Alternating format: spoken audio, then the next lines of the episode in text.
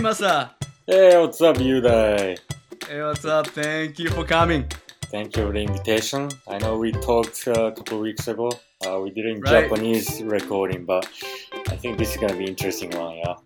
Yes, we spoke in Japanese and we got feedback from mostly from your friends saying that it was good to see Masa attended the show but didn't understand what we were talking about because mostly that was in Japanese. So this time we're gonna be trying in English. Right on. This is uh, yeah. Let's try. Uh, it's so funny because I don't think we've talked in English in person. No, no in person.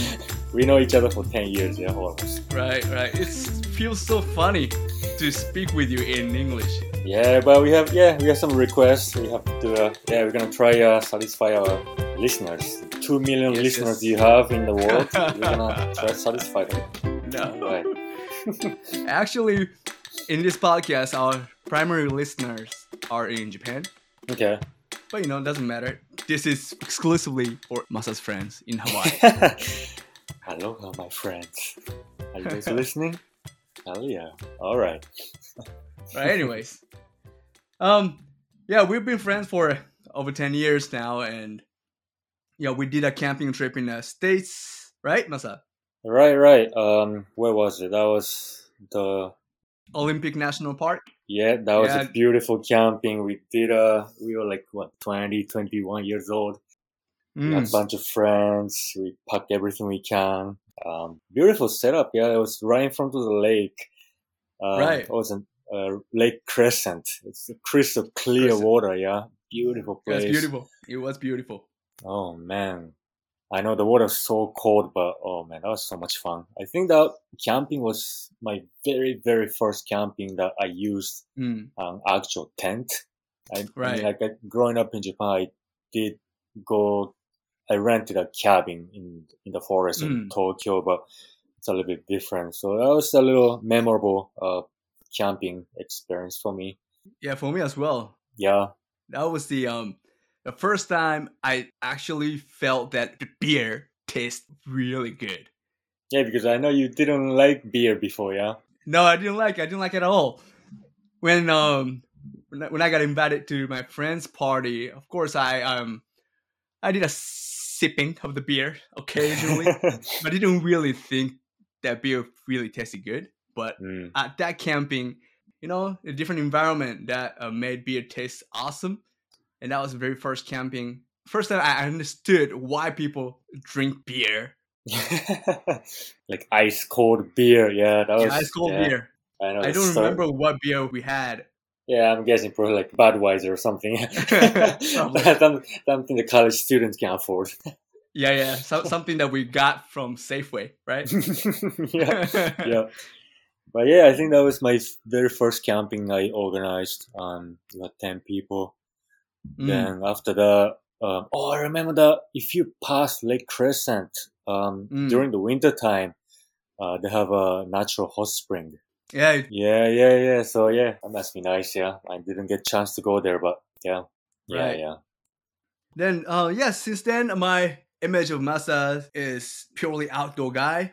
You enjoy outdoor sport activities. hmm What kind of um, things have you done since then, Masa? Um, I would say road trip. That was my my first road trip I did was um after I graduated college in Seattle. Mm. Um, it was Chris, the Korean Chris. I think you remember him. Yeah, I remember him. and- yeah, Vivian from Hong Kong. Um, anyways, um, I was kind of worried about inviting Vivian because she's kind of like from good family, and I didn't know she was gonna Mm. be okay with two weeks uh, road trip and some period of time we wouldn't be able to take shower for maybe like two three days and Mhm. but yeah i gave her a heads up and she was kind of ready so we took her along and yeah we had fun started off from seattle went eastbound we passed idaho then Mm. um, montana i think the first national park was uh, glacier national park oh man Tell me about it. the, my favorite national park. Um, Mm. How so? um, I think it was just the scale a little bit, and I don't think we got to see all of it uh, in a short time we had because the, the Mm. state park uh, cross the Canadian border. Right, But, it's massive, Um, right? Yeah, it's massive. We, we I think we camped one night.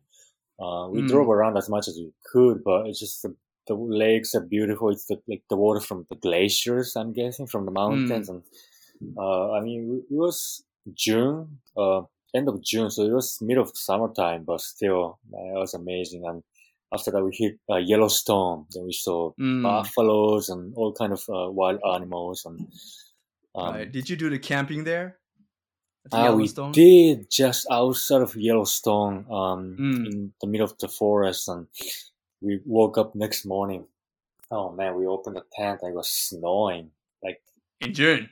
end of June, yeah, yeah, it's, it's something else, yeah. Um, then we got to see. Uh, I know because Yellowstone has the active volcanoes, if I remember. They have the geysers that the water is boiling from underground Oh. or something. But yeah, it's, Mm, it's, it's fascinating place. From Yellowstone, we hit uh, Salt Lake City. Right. Um, I think we arrived into Salt Lake City uh, late at Mm. night, and right. So we couldn't find a campsite or anything. So we just kind of Mm. look uh, drove around the neighborhood uh, trying to find a you know quiet uh, area we can just pull over uh, we tried Right. to sleep and we, we found a park um, safe enough we thought we pulled over getting ready to Mm. sleep and uh, at the time i had uh, contact lenses so i took them off and i was ready to sleep and um, then chris all of a sudden he's, he was like masa masa masa i was like wow wow wow what's going on he's like hey there's a guy this old guy approaching us with shotgun in his hands. I'm like, what? I had to turn on the engine, just drive off, and oh man, that was that was a pretty intense moment. The guy probably thought that you guys are. Creepers and yeah, it was Yeah. yeah, it was. I mean, I had to I had to trust Chris because I couldn't see anything to be honest. So I just you know took the chance, fire up the engine, and drove off. But yeah, sometimes it think it's crazy.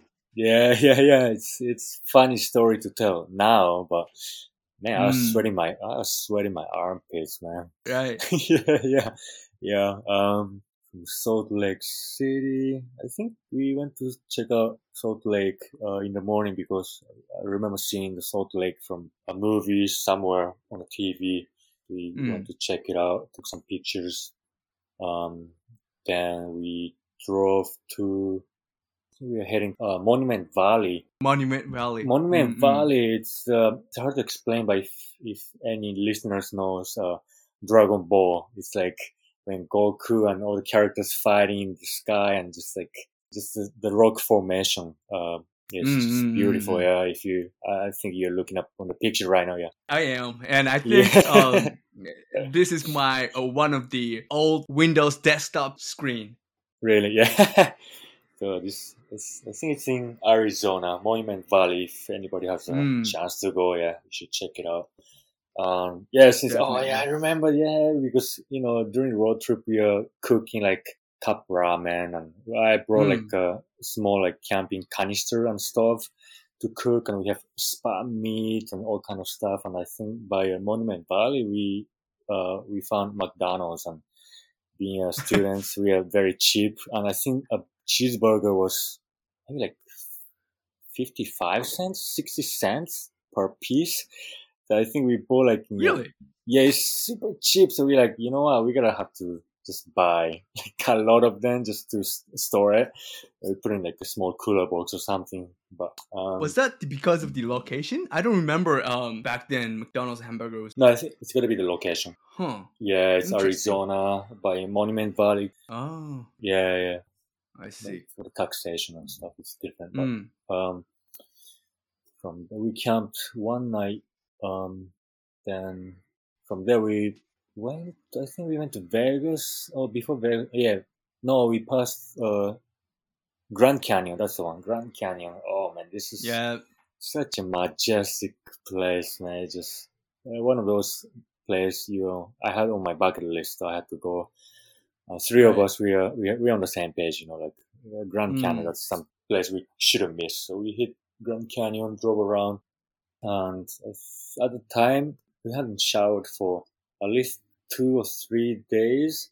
Then we Mm. found a like towards like evening time, we couldn't find any like campsite or anything. So we found a gas station on the side of the road, and we pulled over, filling up the gas, and I found a like a faucet uh, on the side of the gas Mm. station. I just stuck my head in, and I just started sh- shampooing. I'm like, you know. I'm gonna just take a shower here, you know. And then yeah. and Vivian Vivian was like, ah, screw it. Then she just went for it too. So I'm like, okay, she she's she was ready. She's good. So Yeah, that's what you gotta do when yeah, you're taking road yeah, trip. yeah. Any any liquid, any water, you just yeah, you gotta Yeah, appreciate it. Just take do. a shower. I'm pretty sure when you're doing the road like a bicycle road trip, you just any water, yeah, you have to Right. use it. Mm. Then I think we reached Hoover Dam. That was on the way from Grand Canyon to uh, Las Vegas. Um, Yeah. yeah, The this dam, right? yeah, man, this one I remember. I remember clearly from a, a James Bond movie. I I remember which one it is. It's from a, a Goldeneye. GoldenEye, I think so. This time I did my homework. It's on the opening scene. It's he just Yeah, ju- yeah. bungee jumps and yeah, yeah, yeah. So yeah, I wanted to see that part of the dam and yeah, we just stopped by for a second, took a picture, and we didn't bungee jump, of course, but uh, could have been awesome. yeah, it would have been so much fun if you actually did it. and in trouble too, but yeah. Um, yeah, after that we hit, we, yeah, we arrived into um, Las Vegas and yeah, because we are like pretty dirty and smelly, so we, uh, we rented a Airbnb, I think, for a night or two to be able to, Mm. uh, you know, neat ourselves up, be clean so we can hit, uh, casino. Yeah, yeah. You brought a suit with you, right? I I had a piece of suit in the trunk just in case. um, yeah, so we did some gambling and you know, uh, young kids. We're hoping to you know earn big money and just hopefully you know be like a little luxurious in, in Las Vegas to treat ourselves, go to a show or something. But of course, it's just a dream. It didn't happen. I think I lost like seven hundred bucks in one Oh, night wow. or two night. Yeah, I know. It's, yeah, it's a big seven hundred bucks for twenty-one year old guy. Yeah, yeah, I know. a lot of money. Yeah, uh, it's a lot of money. Um, yeah, but yeah, for a second I thought that was the end of the end of my life, losing seven hundred bucks. But you know, ah well, whatever. So we moved on. We had fun in Vegas. Then we started heading towards uh, San Diego. Uh, San Mm, Diego was so much fun. We saw, yeah, to all the way to south. We saw the Mexican border. Um, I don't know Mm. why we wanted to see, but we just, yeah, okay, we, let's go. And with no idea, we just had a map in your hand, and I don't think Mm. we had GPS or uh, smartphones at the time. So it's, it's more fun. It's more fun that way too. Yeah. Yeah, exactly. Uh, Actually, yeah. San Diego was one of the places I wanted to go when I was uh, taking a road trip. Um, road trip as yeah, a bicycle, bicycle. trip in the states. Yeah. yeah, right. I really wanted to go though, to especially to see the Mexican border, but um, it was summertime, mm. and around that area, I think in between L.A. and San Diego, there was a wildfires Oh, going okay, on around okay. that time, and it was pretty um, bad, and it was really hot too. Man, I can There was no way I can bike down all the way to um, San Diego, so I How decided far not down to did go. you go? Like How far down? Down to L.A. LA? Okay, okay. in the suburbs, yeah. Yeah, yeah. San Diego, yeah. I think I had friends somewhere between San Diego and LA. Um, friend of my cousin from Peru. Um, he lived in Ensenadas. Always I mi- mix up the city name. Ensenada sounds like enchiladas. But Mexican All right. food, but Peru. I somehow forgot your. You have that background. yeah, I probably Your talk about it. Yeah, from Peru, right? Yeah, so my great, yeah, my family's. I was born in Peru too, but yeah. So San Diego, drove around La Jolla, pretty nice area. Um, Mm. then La Jolla went up to LA, saw the, you know, Hollywood and the Boulevard. You know, you find Mm. all the handprints on the street and Bruce Lee, Jackie Yeah. Chan, and all these people, Ma- Michael Jackson, and Right. You have to put yeah. your hands Yeah, yeah, yeah. yeah. On it. Play tourism, yeah. Then from LA, um, I think we went to Yosemite. Man, Mm. such a gorgeous state National park. park. Um, national Mm. park. Yeah, yeah. Yeah, I remember that place now more clearly because a documentary I watched recently. Uh, Free Mm. Solo. This guy, uh, free climb. Oh yeah, uh, El Capitan. Alex Honnold. Yeah, yeah. It's, man, that rock is like three, four thousand feet tall. No rope. It just it gives me Mm-hmm. Yeah. goosebumps. Yeah. right. Yes. Can't imagine a guy climbing up that Yeah. wall without having a rope. you know, yeah. Uh, one small hiccup will kill you. yeah, yeah, yeah. Really scary thing, Oh man, it's, it's such a commitment. Oh man. right? Yeah. Awesome guy. Yeah. From Yosemite back to I think San Francisco for a little bit. Mm.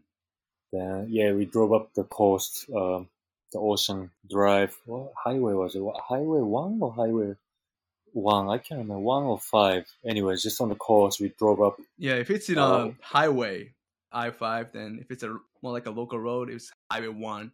That's the road that I take with my bicycle. Okay, okay. Then we went all the way to uh, Oregon, uh, Portland. We had Mm. friends. I don't know if in case he's listening. His name's Adali. He's from Turkey. Um, yeah, he's such a funny guy. Uh, Mm. I know him from uh, uh, Highline, the same college too. Uh, Mm. Yeah, we stayed at his place a couple of nights, and he showed us around uh, Portland. Uh, we went to uh, Voodoo Donuts. Oh man, have you have you tried that Voodoo Donuts? What's that? What's that? Voodoo What, Donuts. donuts? It- yeah, it's a donuts. donuts? it's like uh, I very. have no idea.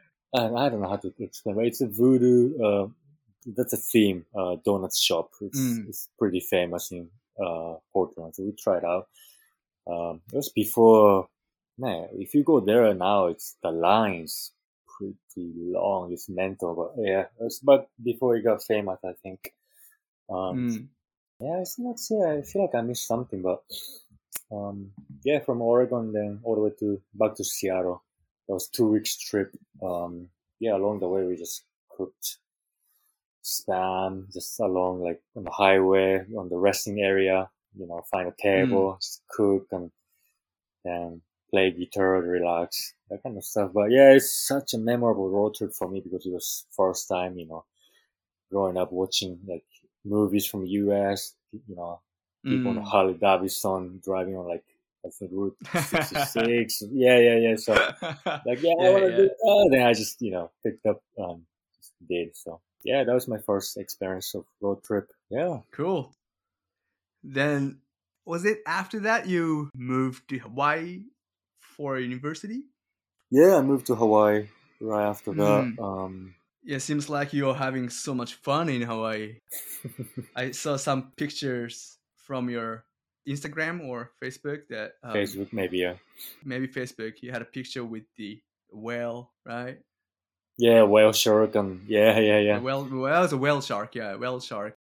Can you tell me about it? Yeah, let's let's go from the whale shark. It's so I I I started working on a, a catamaran like a sailboat um, as a part time uh, worker, but Mm. it, it turned into a, a full time. Then I had so much fun just meeting so many people from all over the uh, world, and just one day, um, yeah, it's just maybe my seventh year on the boat. Just out of nowhere, Mm. we have a radio from different boats. Uh, they say like, "Oh, there's a Mm. whale shark over here," and we just almost end of the trip. We were supposed to be heading back to the uh, pier to drop people off, but we just kind of pushed it, and we just headed over to the whale shark sighting Mm. uh, site. And then I just, I was just lucky. I had my GoPro at the time, so I, I looked up. So I looked up my captain, uh, Mash. Um, I asked him like, "Hey, can I jump in?" Then he said, "Yeah, go for it." So I grabbed my GoPro, jumped in with me and another friend of mine. He was working abroad. Then yeah, we Mm. just went after a whale shark, got some footage, and oh man, that thing is massive, man. Good thing they don't eat human, but I know they eat only uh, the feed off of uh, planktons, right? planktons. Yeah, yeah, yeah. Mm. But yeah, they're just swimming peacefully, and oh man, I had such a good picture. Um, yeah, once in a lifetime experience. Yeah. Mm. Yeah, then that day, man, the Captain Marsh, he, uh, I think he has worked uh, on a boat for almost 10, no, like 12 years or something, but he, he, has, Mm. he has never run into a whale shark. And that day was his birthday. Great. Such a nice birthday gift. Happy birthday. Yeah. so yeah, he was very stoked too. He was so happy about it. Um, Mm. That's how rare it is to see a whale shark. Um, very rare, yeah. Right? Yeah. Mm. You got lucky. Yeah, man, got lucky, and yeah, also run into a, a tiger shark, which Mm. yeah, this, yeah, this was this was pretty intense. Um, I would say around ten feet, so uh, three meters maybe. Yeah, a little meters three meters. Mm. Yeah, yeah. I just, because on the boat we do snorkeling tours, so we ha- I had some guests Mm. in the water just snorkeling. Usually we go there to see turtles. Um, but yeah, I just, I felt a little weird. Didn't feel right. So I just kind of looked around and then here he is just swimming like nobody's business. From me, it's like maybe like 50 feet away. He's just passing by. Mm. Oh man, it was so scary. But yeah, it's just I mean, you know, people pay to see tiger sharks, so I just embraced myself. And but I could tell from the way he was swimming, um, he wasn't Mm. swimming aggressively. There, just he was swimming peacefully, so I knew he wasn't feeding or looking for food.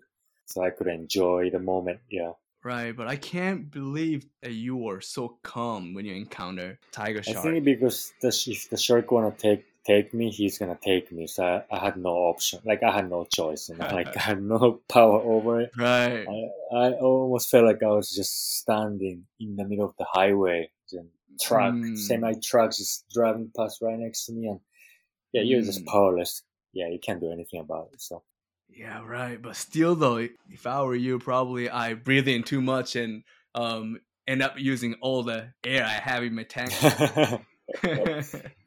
no, no, we're Yes. snorkeling, so we didn't have a tank, but yeah, I, oh, I- that was snorkeling. yeah, yeah, yeah. Oh, I see. I see. Wow. Awesome. Yeah, and then um you're um you're doing some campings and hiking and stuff in Hawaii as well, right? Yeah, I do a lot actually. Um, Mm. yeah, let's let me start off of my with my favorite hike camping, um, which is in the island of Kauai. Um, Right. I think you might have seen some of the pictures already. Uh, It's northern part of Hawaii Islands, yeah, right? yeah, Mm. Kauai. It's called a Kalalau Trail.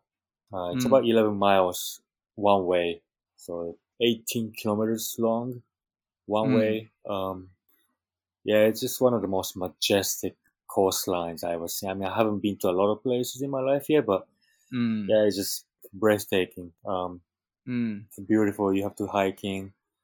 I had uh, a backpack, like 50 pound backpack with water supplies, food for Mm. I would say like three nights. I like I like to do at least two nights uh, because it's Mm. it takes me like all day, more than half day to hiking to get to the destination. There's a beautiful Mm. beach at the end with a waterfall. Then I only Wow. bring half. Yeah, I only bring uh one way of water supply because you can just drink water out of the waterfall. That's how clean it is. That's nice. Um, yeah, yeah, yeah. Then yeah, it's just secluded and oh man, it's hard to explain, but yeah, you see. A, I wouldn't say a lot of people, but I see people that are completely naked, just super open, you know, like nudist Right. people, and Did you join in? uh, maybe next time, maybe next time. I wasn't mentally prepared, maybe. no, there's a. I remember there was a there was a there was a family, um, all like parents and little kid, and they're all butt naked, and Wow. yeah, they're just cruising like nothing strange about it. It's just yeah, it's something special about that place. Yeah. Um, Mm. yeah, you just rinse off at the waterfall. Then we do some hikes. Um, we have a base, you know, like we set up the tent, and that's gonna be the basement. Then we go up into the mountain, do some hikes. Um, Mm. then yeah, um, there's uh, there's a shell called opihi, uh, some kind of Mhm. shell that that's stuck to a rock by the ocean. It's, Right. it's, it's pretty good eating too, so I just go catch them. You have to stick the knife between the shell and the rock super Mm. quick, otherwise they kind of got the strong suction, so you're not gonna be able to get it. Right. Um, so I Mm. do that and just barbecue with lemon or shoyu, like uh, soy sauce, and Right. um, it's super good. that thing must Um, taste really good. oh man, if you yeah, if you catch your own food, it's the best thing. Mm. Yeah. Is that the Yeah. usual way that you um do the camping? You don't bring much of the um supply. I mean, do you normally um catch things from the water, or do you bring enough food that you can have at the camping? if I know I can hunt or catch something at the destination, I probably bring less than what I what I need.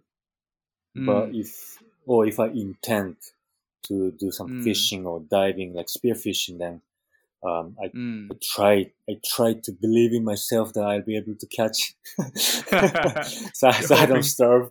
yeah, yeah, yeah. Cross my fingers. Yeah. Um, but other than that, yeah, I I try just um, I don't want to carry too much stuff on my backpack, you know. Um, so it's the minimum to survive, not to uh, starve to death. Um, if I catch something, that'd be great. Um, but uh, usually along the way, we can restock uh, food supplies if we need more, that kind of stuff. Hmm. Yeah, yeah. The, there's a supermarket around. Um, not during the hike, but um, yeah. I mean, if the worst case scenario is, I mean, we run into different people and we kind of, you know, share and Mm. Kind of barter and trade what we have, and they can give us some. I think I remember one time we Mm. had we had something that they didn't have, and we traded, and they gave us chocolate, and we gave them something, and so that kind of Mm. stuff happens too. Yeah.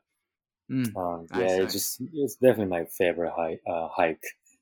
I think I did it that hike three times with different people. Mm. Uh, next time I'm gonna try to uh, kayak because the, the the way the current runs, I can just rent a kayak, put a fishing pole on the back of the kayak, and, Mm. and just go along the current and get to the beach and hopefully catch a fish. And Hopefully. yeah, yeah, yeah. We'll see. It's gonna be exciting too. But um, yeah, I did with one of my best friend Nico uh, from Mm. Italy. He's he was my roommate uh, in Hawaii when I was in university.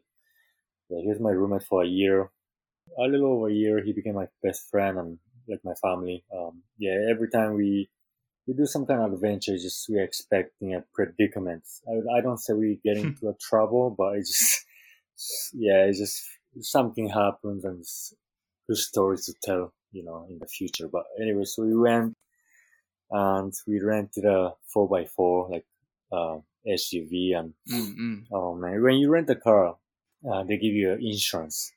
Then Right. the insurance covers everything except damages done by off-roading. Okay. Was that exactly what you did? uh, for legal reason, let's say no, Mm. but for yes, we did. But um, yeah, in Kauai we did a lot of off-roading, which you're not supposed to. Uh, I'm not encouraging people to do it, but you know, Uh, we're young, we're too young, and we didn't know better. Uh, we off-roaded. We got stuck so many times in the sand. Local Mm. guys pull us out, and yeah, we so we got stuck in the sand twice in the same trip in Kauai, and we turned uh, the car back to the rental car place, and I think we we we left some damage underneath the body of the car. Then mm. so um, it was pretty obvious, you know, the rocks and sand from the beach, and they're like, okay, Right. they're like, all right, you guys have to pay for the damage. And I think Nico and I said like, no, we're just driving in Safeway, and you know, like on the parking lot there's the bumps. You know, like you, know, you have to slow down, but yeah, yeah, we just went too fast and we didn't slow down the bumps, and it just hit them. Like, yeah, yeah, yeah, right. So we kind of went back and forth. Um, Mm. to you know just talk on the phone and try to convince so we didn't have to pay um Mm. yeah luckily yeah nico he he became a lawyer and i think he's the one of those guys he's such a smooth talker he's Mm. got the lawyer, lawyer's mentality too so i guess we, Oh, I see. yeah, man luckily we got away with it. So yeah they said like yeah the car is totally total. You have to you know pay for the damage. And like nah we don't. So yeah yeah. So yeah the nico i talked to him uh, still. Um i just talked to him recently too. And He's Mm. planning on doing like a road trip in Japan next year sometime, depending on the COVID cool. situation. But yeah, yeah. Right. So he wants to do a road trip like three months, but the first month he want to do with me. So Mm. he's uh, thir- like 30 years old. Uh, this he want to do. Uh, it's his bucket list. So yeah, I think he's gonna be listening this podcast. So yeah, yeah, come around and see me if you have a chance to. yeah, yeah, we'll, yeah. We'll probably stop by and yeah, we might have you just join uh, partially somewhere and show us That'd be around your cool. neighborhood in Kansai area. Absolutely. Yeah, because I know you love camping. You you go camping all the time. It's just crazy how many pictures Yeah, I I'm see. trying to. Every weekend you go. I'm going camping next week, and so I'm looking forward to that. Oh, you that's know, awesome. um, you know, there's a Biwako Lake. That's the biggest lake in Japan. Ah, maybe the water was the cleanest. Really? I it might have been. It's really depending on which part of the uh, Biwako Lake that you go. Um, Okay. if you go south part, there are too many um, people living around that area, so Mm, okay. the okay. water is kind of polluted and Mm, not very clean. okay. But um, if you go northern part, which is kind of like surrounded by uh, mountains, and you know the water is for sure cleaner, and the Mm, okay. the camp camping site that we are going next time is northern part, so it's a little too Oh. early to swim. But um, you know, if the weather is good and temperature is not too low, then I'll try. oh, that'd be nice. Yeah. Let me know how it goes. Yeah. Yeah, we'll do, we'll do. Yeah. So Nico, this guy is yeah so Mm. funny. Um, yeah, he like when we are roommate, he you know he he goes home to Italy, Milan, like almost like every every year. Once a year, he goes home, and he comes Mm. home with um extra one extra suitcase full of cheese and wine. which is I don't I don't even know how that's possible, but and he gains like ten pound and he's just a happy guy. Just he like he, he gets fed good at home by his mom and yeah, she's a Mm. good cook. I know it's pretty funny. right. Um, yeah, what else? Kauai. That's the camping three times I've done. And oh man, the other one. Oh, this one's funny too. It's a different island. Um, I think this Mm. island, Molokai, doesn't even have a traffic lights. Um, Not even no one? traffic lights. Not even one. really? Not even one. Yep. Um, Wow. Yeah. So Nothing would stop you. so this time I plan on hitchhiking. So we, me and uh, my ex-wife at the time, Mm. we hitchhiked outside of the airport.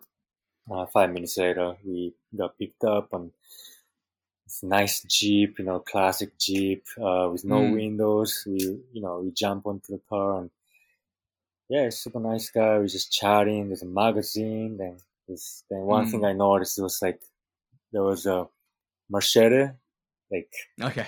Sharp one. yeah, sharp one.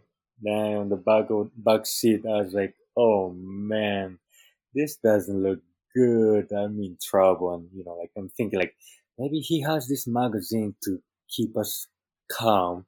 I'm thinking like can- I'm thinking like cannibalism. You know, like he's Yeah, like keeping us calm, relaxed, so our meat's gonna be tender and soft. And um, Mm. but yeah, it's just then we got off the car and yeah, we were so scared, man. I, I was expecting he was gonna ask us like, "Hey guys, what would you like for your last supper?" You know, like I'll be like, "Yeah, Yeah, that'll yeah. be that'll be end of my life." But now then I found out he was he was one of the most famous like uh, macadamia nuts farm owner in Molokai. So yeah, so it's so funny. Yeah, farmer. Mm. he's the owner of the farm, and we, um, yeah, we sent him a letter uh, saying thank you for Yeah. picking us up and give us gave us a ride. And yeah, it was, it Nice. was- yeah. My wife at the time she wasn't too happy about it, but um, yeah, it's part of the adventure. You know, right. if if that didn't happen, we, I wouldn't have a topic to talk about. You know, so Yeah, exactly. And that's that's the thing about our imagination though. If you see things that could be negative for you, then your mind start to go crazy, you know, thinking about all those yeah, possibilities and none of those things Yeah. will really happen. Yeah. I understand, I understand. Yeah. So yeah, he dropped us off and um, we got to this beach. Man, beautiful place. It just had a a rock wall, almost like a cave against the wall. Mm, The cave Mm. big enough we could have fit we we fit a two persons tent inside the Mm. cave. So we mm, set up the tent there and we spent like two nights and think we maybe saw one person during the two days at the beach. Uh, other than that, it was just us. We did a little hiking Wow. around and and apparently my friends told me you can uh, find lobsters if you go uh, diving. Like yes, even like just spearfishing or free diving doesn't need to be too deep. And, but it was Mm. just off season, so I couldn't find anything. But sounds almost like a private beach. he was, he was, he was big, Yeah. maybe like a mile long beach, and yeah, nobody's around. It was man, it was so Mm. peaceful. Yeah. Nice. I don't. I've never been to Hawaii, and I, I don't really know much about it. But um, do you uh, happen to encounter any wild animals when you're hiking in Hawaii? Oh yeah. Um, I have run into wild like wild pigs, wild boars. I don't, don't Mm. know the differences, but I think they're just the hair and stuff. Uh, yeah, wild pigs. I run into them uh, during the hike, and Mm. Could be wild boars. But anyways, yeah, just the beginning of the hike. Wild, one go with time, I bu- wild boar. Yeah. yeah, it sounds yeah, it sounds Mm. more wild. um, they taste they taste good too. Yeah. So oh yeah, they do. yeah, I ran into them like one time was just the beginning of the hike. Um, just at Mm. least like eight of them just roaming around just by the stream, drinking Mm. water and just you know it's like a family get together they're doing I guess. And I took a video, picture, and sent it to my friends. Uh, Matt, Mm. Uh, he loves hunting. He goes to like Molokai, a bunch of Mm. places to go hunting, and I took a picture. and He was like, "Oh man, they taste, uh, they look tasty," and I was like, "Yeah." he sees animal like a food. yeah. Um, have you tried wild boar? Like the meat? Yeah, have I you have. tried them? Yeah. I have quite a few They times. I like good, it. yeah, yeah. Yeah, it tastes good. Where did you try? Here in Japan, we um normally have it in hot pot. Mm, that sounds Mm. awesome. Mm. Yeah, that thing is good. I had it So it sounds like recently. some, Go ahead. sounds like a dish for uh, winter time, yeah. Oh yeah, and that was the winter time, end of the winter time, um, when I last had a wild boar. Maybe That's when I go uh, when I go road tripping with Nico, maybe you can show us. Uh, Yeah, for sure, for uh, sure. Wild boar, yeah. Yeah, in Japan, if you go into the mountain, sometimes you see them. You have to be very careful when you Yeah, because when I hike in Hawaii, I have a Mm. knife on me. It's not a Mm. big knife, so I don't know how much of a help that would be, but I just carry it, just peace of mind. Um, yeah, I mean, I saw like a baby wild boar crossing the street as well. So that means Mm. the mom boar uh, pig is gonna be around too. Right. Um, yeah, it's, it's you have to be extra have- careful. yeah, yeah. We have have some uh, ox, axis deers. Uh, in Mm. Maui, island Maui, we have axis deers, which they're one of the best meat you can have. It's so lean and um, Mm. healthy. Um, but they're overpopulated because they don't have uh, predators that eat uh, Nice. controls the population of uh, deer. So it's, it's in Mm. the, uh, the state is encouraging people to hunt uh, certain Mm. certain numbers uh, a day, so the, it doesn't get overpopulated because they can Mm. destroy the crops and stuff. Yeah, I see. We have to be licensed, right, to hunt. yeah, yeah, yeah. Mm. So you have to license, be licensed or have to have a permit. But I'm not sure. But I, A permit, I really oh, I love to. see. Yeah, Mm. I love to get into hunting. That Mm, that would be that'd fun if you can do that.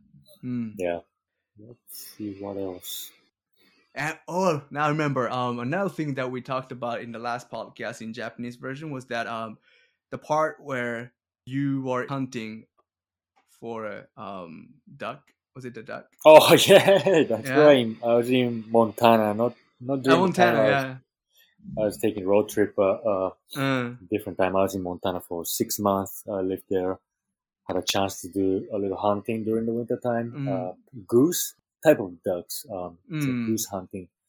Uh, Mm. We go to oh man, it's middle of the winter time. That's a season, I guess. And yeah, just you wear camouflage, like thick uh, outfit. You have a shotgun with you and go to the river. So how how it works is because the geese, so they're flying over the river. So we Mm. set up a decoy, which is like a fake Mm. uh, duck-looking uh, plastic figures uh, by the Mm. river. So the, from the sky, when the geese are flying, it looks like their family or friends are just uh, just hanging out by the river. So Mm, they mm. think it's safe to be there. So the Mm. geese flying down. Then as soon as they approach the water, so we are hiding in the bush. Then as soon Mm. as it's close enough to shoot, then we just we just fire. Then we just Mm. shoot the shotgun, and then the thing is like, then the goose or the duck is gonna land into the water. So you have to run into the river to retrieve the duck out of. It's kind of like the delicacy. It's kind of like the common courtesy. It's a Mm. manner you otherwise it's a waste. Yeah, you're just killing it and wasting it. So you have to kind of run Right. into the river, which is freezing cold. Then you have to kind of try get it. so I got to I got had a chance to experience uh, uh, hunting. Then Mm. yeah, that was my then friend of ours. So he turned the meat into a jerky, which wasn't Mm. my favorite. it was pretty uh, gamey and kind of stinky. Uh, Uh, maybe just a way of seasoning or right or something. I don't know. But mm, yeah, then I mm. tried uh, buffalo meat. Um, Right. yeah, buffalo meat. If you're in Montana or maybe uh, Jackson Hole or Mm. Wyoming, uh, they eat Mm. buffalo and if you go to some restaurants they have like buffalo burgers so i tried them too Did that taste yeah good? yeah yeah pretty decent i like it and i think i brought you Hmm. buffalo jerky from montana Yeah, you i think did. that's what it was yeah That was it buffalo? The ox is that ox and buffalo any different? ox is different ox is type of cows i think Oh, I see, I see. yeah yeah yeah the, the buffalo is uh, elk yeah it's buffalo Oh, right, right. So Yeah. okay, so that must have been um, buffalo jerky then. I was thinking that that was ox jerky, but probably buffalo jerky that you brought buffalo, from yep the yep states. Yeah, when you came back to Japan a couple of years ago. did you enjoy the buffalo jerky with beer or something else oh yeah, I exactly remember how I had it. I went camping, right? And I had um this thing called hichirin. It's like a stove that you put Mm, charcoal okay. in and okay the fire and you cook on top of it, right? And like hibachi on there, yeah, kind of like that. Then seared buffalo jerky, and you know had it with the uh, I think that was a whiskey, Mhm, okay, okay. and they went pretty well together. oh man, that sounds good. It's good. Yeah, so that was yeah. So I had I had in Montana. Um, Uh, things I couldn't, I don't, I don't get to do normally. Um, but yeah, just man, imagine how cold it can get. It's like Hokkaido, you know. Like mm, so one Mm. time it got down to minus twenty degree, which is it's in Fahrenheit, so it's uh, it's it's almost the same as in Celsius, about about minus twenty Mm. or fifteen. mm. Oh man, can't believe how cold it is, man. Minus twenty and doing hunting. I know. Cannot believe It's it. Just Too extreme. yeah, you meet like guys in Montana. Just, these guys are man, well fed. They got good layers on the Mm. skin, and all of Mm. them are like pretty tall and maybe at least 200, 250 pounds. You know, it's designed for that kind of climates. And like I, I'm, I don't have enough layers on my skin to live on that uh, climates, but. Yeah, I like that place. I did a lot of snowboarding and skiing. Mm. And yeah, I can talk about Peru a little bit. I just, just Peru. pop in my head. Okay. Yeah, because that's no, because I'm not gonna talk a lot of it. I'm gonna make it short. But man, one thing I this is so fun because in Cusco is Peru in Cusco when the town Mm. you you go to before you go to Machu Picchu, the altitude is um I think it's about 11,000, 12,000 feet. So it's about 7,000, no, 3,700 meters. Somewhere around that. Oh. Okay. About the same altitude as Fujisan. Mount Fuji Fuji, that's right, that's right, Yeah. yeah. So you can Mm. get like high altitude sickness, especially because you're flying from Lima, which is sea level, Mm. then hour and a half or less than two hours, you'll be in Mm. that altitude. So it's it's a Mm. quick uh, uh, elevation. It's too quick of Mm. elevation, and it's hard to adjust for people. Mm. So people take like uh, some kind of pills for the sickness, and I was carrying an oxygen, like a small oxygen tank you can buy Mm. from a local store. But Mm. one time, the first time I went, it didn't. I didn't get the high altitude sickness, but second time, Mm. Oh man, I couldn't believe it, dude. It's just uh, because you know how much I love food, and Right. Yeah, I was just I couldn't eat it. I couldn't eat my favorite food. I was just sitting at the restaurant looking down. I couldn't move. I then my wife at the time she was like, "Yeah, I think something wrong with Masa because I never saw him not eating food. Like he have finished his food already by now." And then the restaurant, the owner, uh, um, the auntie, she in her like late seventies, she she comes out of the kitchen and she sat Mm, next to me and she's she was like she's speaking Spanish to me and she says Mm. like, "Hey, just close your eyes. I I tell you one, two, three. In a three, just take a deep breath from your nose. Mm. Like okay, Mm. I close my eyes. I take a deep, deep breath out of my nose. Then I went like, oh, then I walked right up and while it was in her hand, so I was smelling inside her hand, she had uh, alcohol, like 100% Mm. like pure, like rubbing alcohol, in alcohol? her hand. Mm. So I smell it right in front of my nose and it just woke me up. And then she told me like, yeah, that's the way, that's the best way to cure your high altitude sickness. Serious? Yeah, then it did. It did. It was magic. It worked like kidding. that? Yeah, so I woke up and I started eating my favorite food like And it Yeah. heals you that quick? that quick. Serious? Yeah, I just took a big, deep breath into my nose. Then yeah, she was holding my Uh. no, she was holding her hand like in, in front of my nose, and I just took a whiff of it, and yeah, that woke me Huh. right up. I had the oxygen tank. I was I was sipping it, nothing. I took extra pill and nothing. I was chewing coca leaf and it didn't work. And Mm. that alcohol, That's good to know, really. yeah. Yeah, but thing is, kind of hard to find 100% pure alcohol. I mean, it's it's, it's high enough. I think it could be like Yeah. ninety, uh, about Mm, ninety mm. percent. I would do. I think. Yeah, it's just Mm. yeah, it's it's magical, man. I just sorry, I just nice, nice. off the it was off the truck, but off topic was just popped in my head. Totally fine, totally fine. Nice tips to know. Yeah, so yeah, Machu Picchu. I went. I got to go Mm. there twice in my life. Um, yeah, I kind of Mm. cheated twice. I didn't hike, so Mm. it's not gonna be a good of a story. But yeah, I took the train from Cusco, which is um, it's a, one of the man, the beautiful town. It's just so much Mm. characters and history and good people. The town is clean. Um, Mm. take a ri- train ride, three four hours. Then you see the mountains. Um, you get to Aguas Calientes, which is the small town on the bottom, uh, Mm. the bottom of uh, Machu Picchu. And from there, you people hike or you know take a bus, and I took a bus, and you get up to the Machu Picchu, and just just like a postcard, man. It's hard to explain. It's just you have to be there. You have to Right. be there. Mm.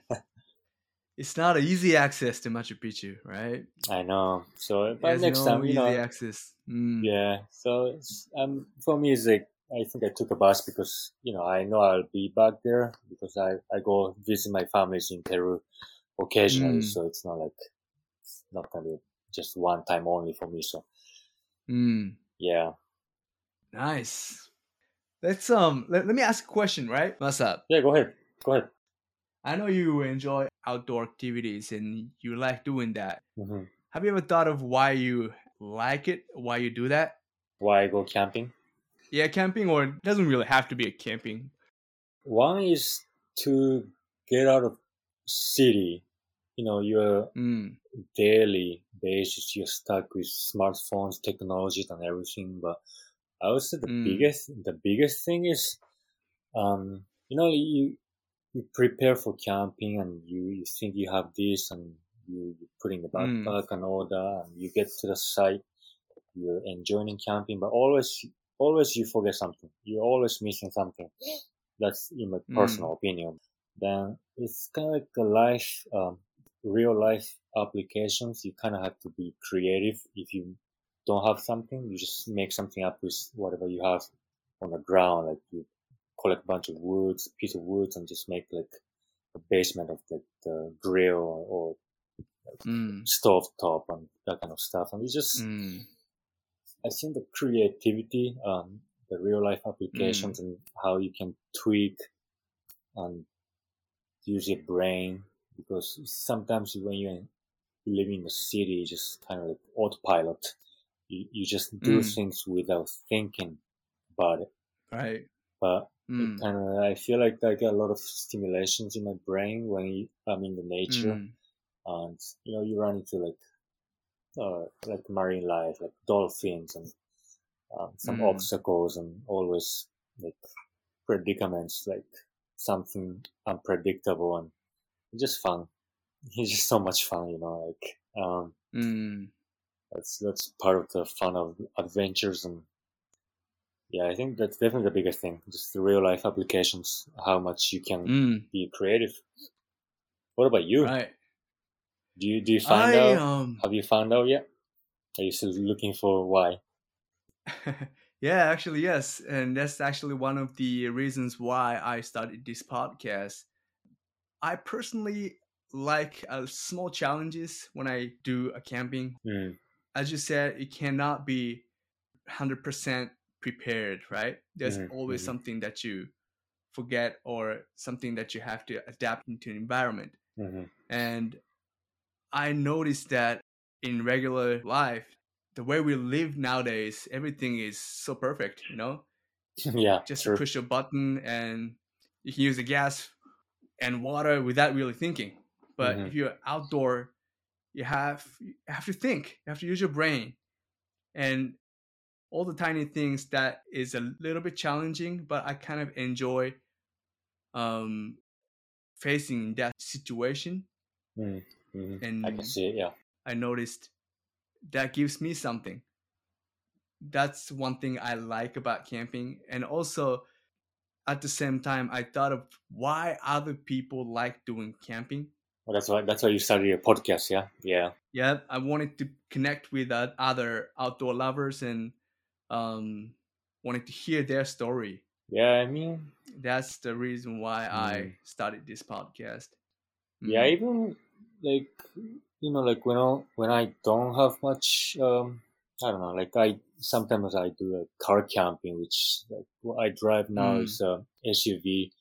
I have um big space on the back of uh, my car, so I just put down the seats and I put like uh, blow up air mattress on the back and have like a small cooler box to do like Mm. just a small camp, so I don't have to prepare much as much, Mm. just with a minimal. And I don't even I, I don't even invite friends sometimes. Just go by myself or maybe a girlfriend at Mm. the time if I have one.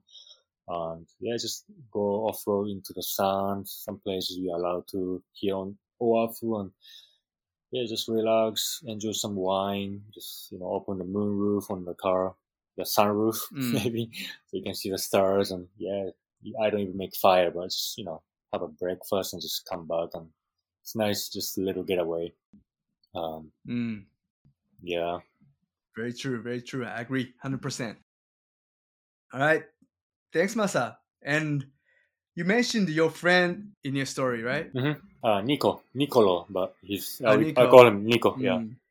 he's gonna do the road Mm. trip next year, so I'll let you know. I don't know when yet. Um, it's Mm. really depending on the COVID situation, but I Mm. we really love to do it, and I think he wants to like from he wanna do snowboarding with me, so it might be like end winter Mm. time towards end of winter, and he wanna go from maybe like Nagano somewhere, maybe or Hokkaido. Then his destination is Mm. Okinawa, which is my you know motherland. Where you from? Yeah, my family's Mm. from there. So yeah, so he want to do one month with me, then the rest of the two months with his girlfriend. So it's funny. He told his girlfriend Kate, "Hey, sorry, the first match I have to do with Masa, so she's gonna have to wait." But um, yeah, but yeah, it's gonna be fun. So hopefully you join too. yeah, let and me know. Yeah, Looking forward to it. I think I dropped few names of my friends, so if anybody's listening, that'd be funny. yeah, yeah. I'll reach out to them if I have a chance. Uh, your listeners are happy with uh, this English version. We did English and Japanese. What's next? Are we gonna do in Spanish too? Or? I have no idea. I don't know any Spanish. But anyways, Masa, thank you very much for your time, and thank it's you. always nice to have you. Yeah, of course. Thank you for inviting me, Yuda. Of course, looking forward to talking to you next time. All right. Bye bye, Masa. Bye. Have a good one. You too. Thanks for listening, everyone. If you have any camping story that you would like to share, or you want to be on my show, send me an email at contact at tgt-podcast.com.